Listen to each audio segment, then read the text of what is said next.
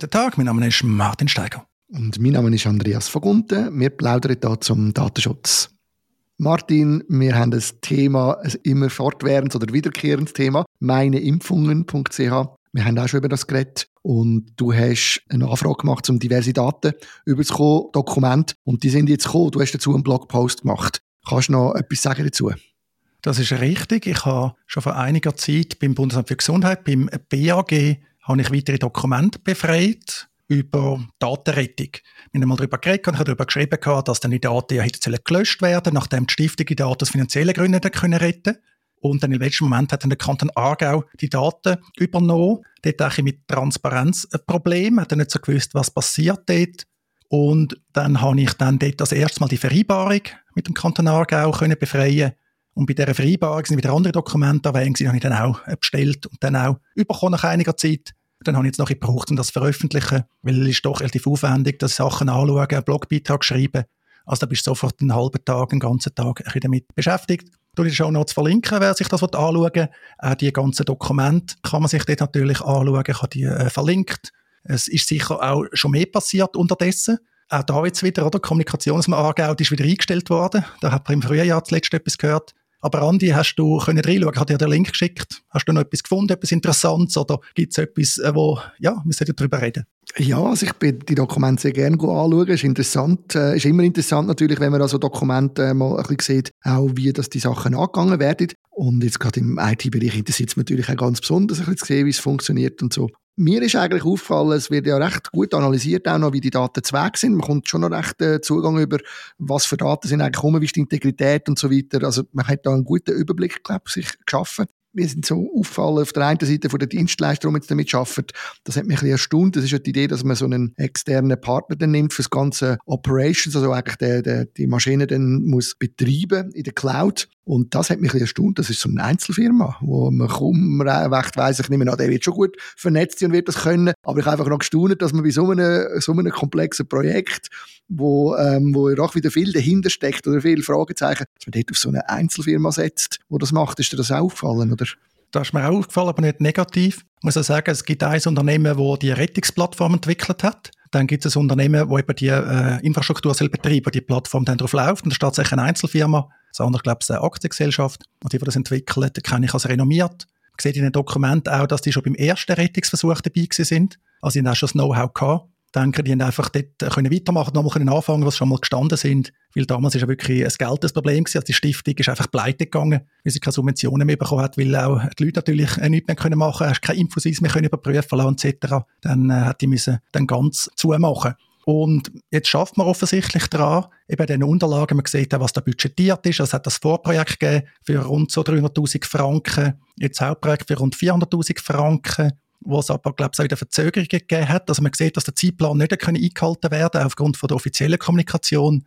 Vermutlich ist es jetzt noch ein bisschen teurer. Und ja, das Ganze ist angekündigt für Herbst 2023. Also das ist noch so, ja, wenn man grosszügig rechnet, bis Weihnachten.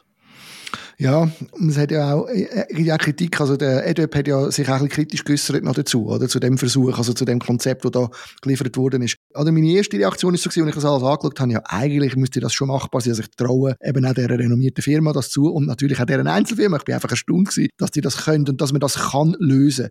Aber ich sehe schon auch die Schwierigkeit, du, es ist halt gleich, es gibt keine viele Datensätze, die du nicht kannst zuordnen Du kannst nachher, es ist extrem schwierig, wahrscheinlich wirklich können dann zu belegen, dass das ist verhebt und dann sicher zu sein, dass nicht irgendjemand jemand anderem seine Impfdaten überkommt. Und ich frage mich ja schon, sollte man nicht einfach das Zeug einfach alles löschen und fertig?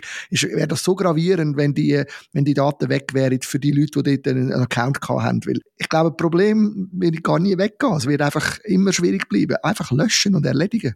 Das war auch der Plan. Gewesen. Also der EDB hat ja wohl aus guten Gründen damals gesagt, jetzt muss das gelöscht werden. Er hat sich dann überzeugen lassen. Ich weiß nicht, wie er heute dazu steht äh, mit dem ganzen äh, Projekt. Äh, eben, man hat all jetzt viel Geld ausgegeben. Auch ganz viele Beteiligte, die da dabei sind. Also ist der Kanton Aargau, das Gesundheitsdepartement, die Stammgemeinschaft dafür, das elektronische Patientendossier, Datenschutzaufsichtsbehörde vom Bund, also der EDÖB, aber auch vom Kanton Aargau, das Departement BERSES, EDI, Konferenz der kantonalen Gesundheitsdirektoren, GDK, also ein riesen äh, Potpourri. Ja, oder? Vielleicht ist man auch ein Punkt, wo man sich einfach das gar nicht mehr leisten kann, zu sagen, hey, jetzt sind wir nochmal gescheitert. Das ist vielleicht auch ein bisschen da, dass man so in den, den Röhrenblick hat. Was beim EDB übrigens noch lustig ist, äh, oder lustig, naja, einfach bemerkenswert, er ist vom Projekt als Risiko identifiziert worden, nämlich er hat lange Bearbeitungszeiten und das ist auch so bestätigt worden durch die Erfahrung.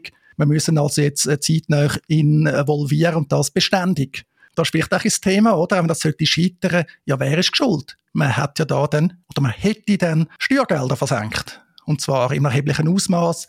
Es wäre einmal mehr natürlich ein schlechtes Zeichen, was Digitalisierungskompetenz betrifft. Elektronische Patientendossiers stehen entscheiden. Eben all die Digitalisierungsthemen, wo man ständig darüber redet und daran verzweifelt, kommen da halt wieder aufs Tapet.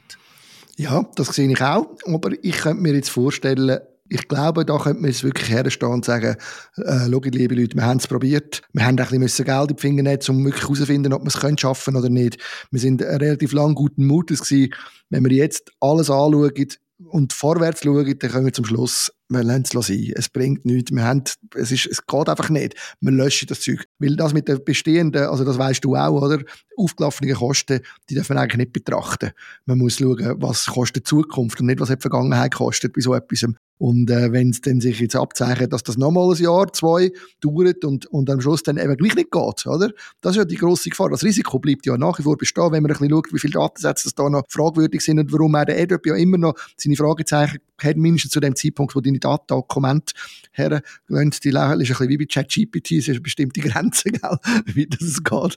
Aber ähm, dort, äh, ich glaube, ich glaube, man könnte herstehen und sagen, komm, wir lassen es sein. Geld ausgeben haben wir, aber das ist nicht ein Weltuntergang. Besser jetzt aufhören, als noch lang weiter besteln. Ja, ich weiß nicht, wie das politisch ist, wie das bei den Behörden ist. Ich meine, du hast recht bei der Sunk Coast, dass man nicht nachtrauen Aber eben, es sind halt Steuergelder, die man da ausgegeben hat. Und äh, ja, ist halt schon ein die Frage, oder? Also es ist halt einfach ein weiteres Projekt, wenn es wird scheitern, wo man schlecht aussieht, und zwar mit ganz, ganz vielen Beteiligten.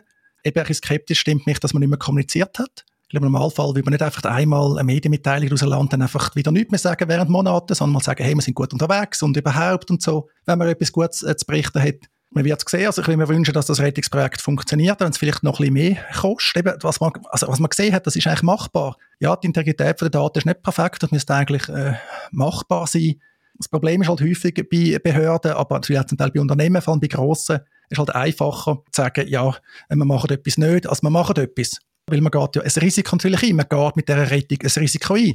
Die Daten löschen, sind ein paar Leute unzufrieden. Ich glaube, es sind nicht mehr so viele Leute unzufrieden wie auch schon. Die Daten werden immer älter. Die Impfdaten, oder? Also, das wird über, von der Aktualität überholt.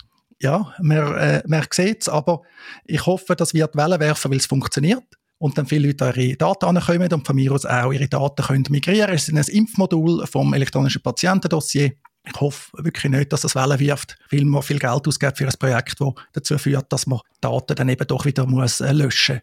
Oder es ist ja immer so jetzt eine Mischung bei meinimpfungen.ch. Irgendwie Schrecken ohne Ende, dann Ende mit Schrecken, dann wieder noch mehr Schrecken ohne Ende, oder? Es ist so, äh, ja, wirklich achterbahnmäßig. Definitiv. Sind wir gespannt, wie es weitergeht. Ich bin ziemlich sicher, wir haben jetzt das letzte Mal über meine Impfungen geredet, beziehungsweise Daten von meinen Impfungen mittlerweile.